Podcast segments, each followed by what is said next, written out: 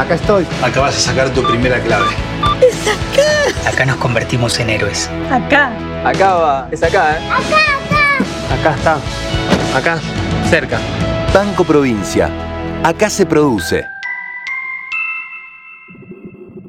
En el episodio de hoy, en Otros Ojos, vamos a hacer una aproximación al mundo de las criptomonedas. El objetivo es ofrecer algunos conceptos sencillos para empezar a conocer de qué se trata ese universo que a muchos los convoca a la fantasía de ser ricos en un instante, a no tener control del Estado y, en definitiva, a construir una relación monetaria diferente a la conocida. ¿Cómo saber si la información económica te oculta lo importante? ¿Qué es lo relevante y qué es lo accesorio? ¿Qué hay debajo de una superficie en la que solo se ven dudas, miedos e incertidumbres? El desafío es entender para no confundir, descubrir para no engañar. En definitiva, mirar de otra manera lo importante de cada día, acerca de lo que sucede en el fascinante mundo de la economía política. La invitación es que te arrojes sin prejuicios a escuchar otros ojos, otros ojos, otros ojos. Puede ser que así la venda que oscurece se empiece a aflojar.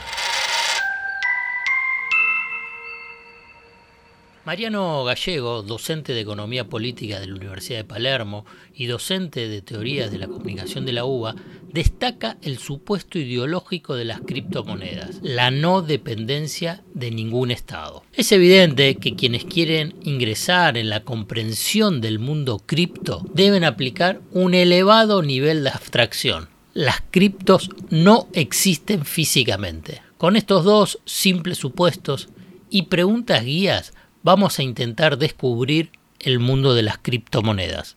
Empezamos con algo básico. ¿Qué significa fintech? Es una industria que ha adquirido una gran relevancia en los últimos años y utiliza diversos términos. Fintech se refiere a la unión de las palabras finance y technology, finanzas y tecnología, que comenzó a utilizarse en la década del 90.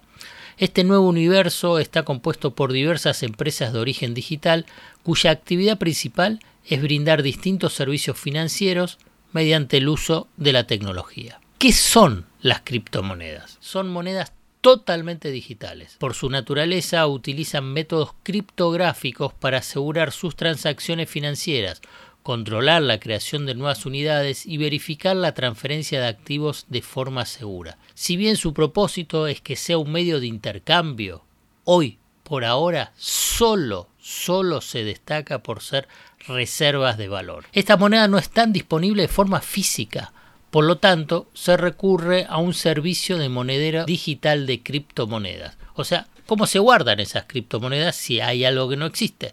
Entonces vamos a responder qué son los monederos digitales. También se los llaman wallet.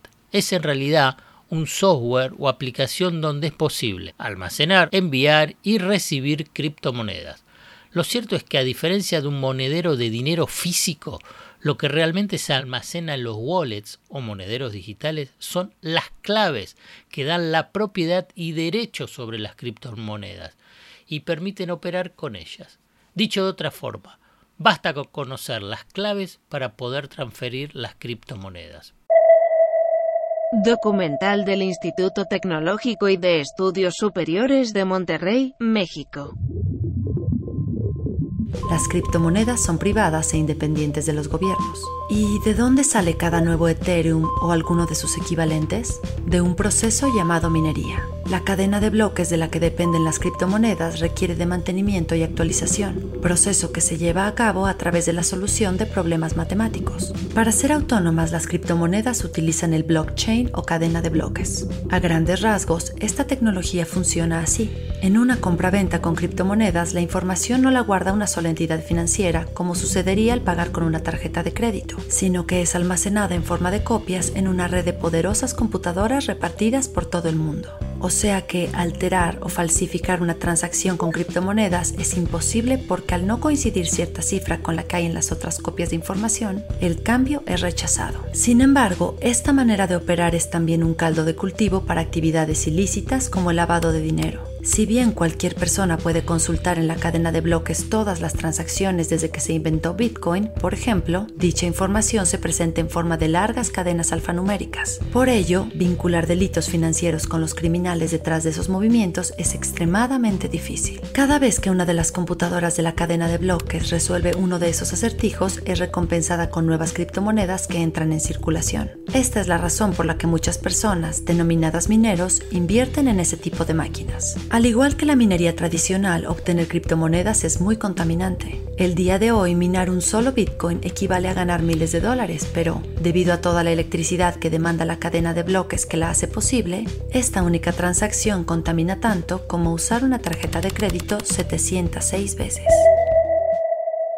Seguimos con las preguntas. ¿Qué es un blockchain o cadena de bloques? Se puede definir como una estructura, almacenar datos de una manera que es casi imposible de falsificar, perder, modificar o eliminar. Es un libro electrónico público que se puede compartir abiertamente entre usuarios sin intermediarios o autoridad central, o sea, ni, ni Banco Central ni el Estado y que crea un registro inmodificable de sus transacciones, o sea, un registro contable. Su uso más conocido es para las transacciones con criptomonedas. Acá viene una también pregunta clave.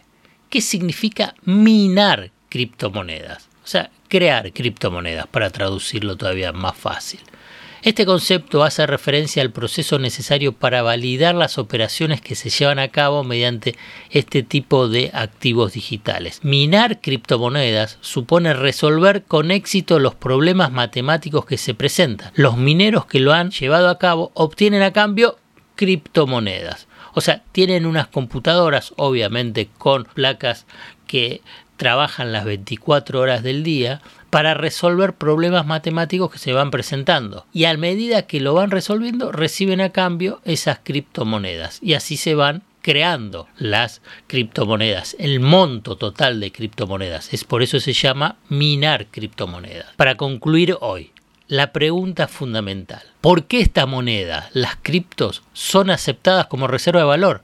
o sea, portadoras de valor? La respuesta es más sencilla de lo que se cree, porque la gente cree que tiene valor y por eso la acepta. Entonces surge ahora sí la gran pregunta. ¿Las criptomonedas son una burbuja especulativa? Para responderla, rescatamos otro concepto ofrecido por el especialista Mariano Gallego, quien ilustra con lo siguiente. El valor real del Bitcoin, según el premio Nobel de Economía Robert Schiller, a diferencia de otras monedas que existieron en otras épocas, según Schiller, el valor real del Bitcoin sería igual a cero y lo explica. Dice que ni siquiera podría ser equiparable a los tulipanes, haciendo referencia al periodo durante el siglo XVII en los Países Bajos en el que esas flores se transformaron en un objeto de especulación, llegando a valores extraordinarios y causando luego una crisis financiera. Eso le quitaría al Bitcoin todo respaldo y el sustento materialista que otorgan valor al resto de las monedas,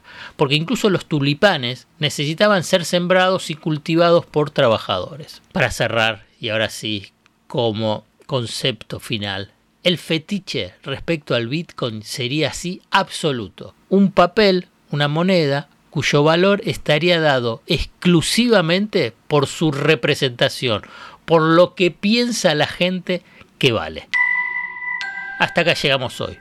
Otros ojos te propone escuchar algo diferente para entender algo diferente del torbellino de noticias diarias que nos atraviesa en el mundo de la economía política.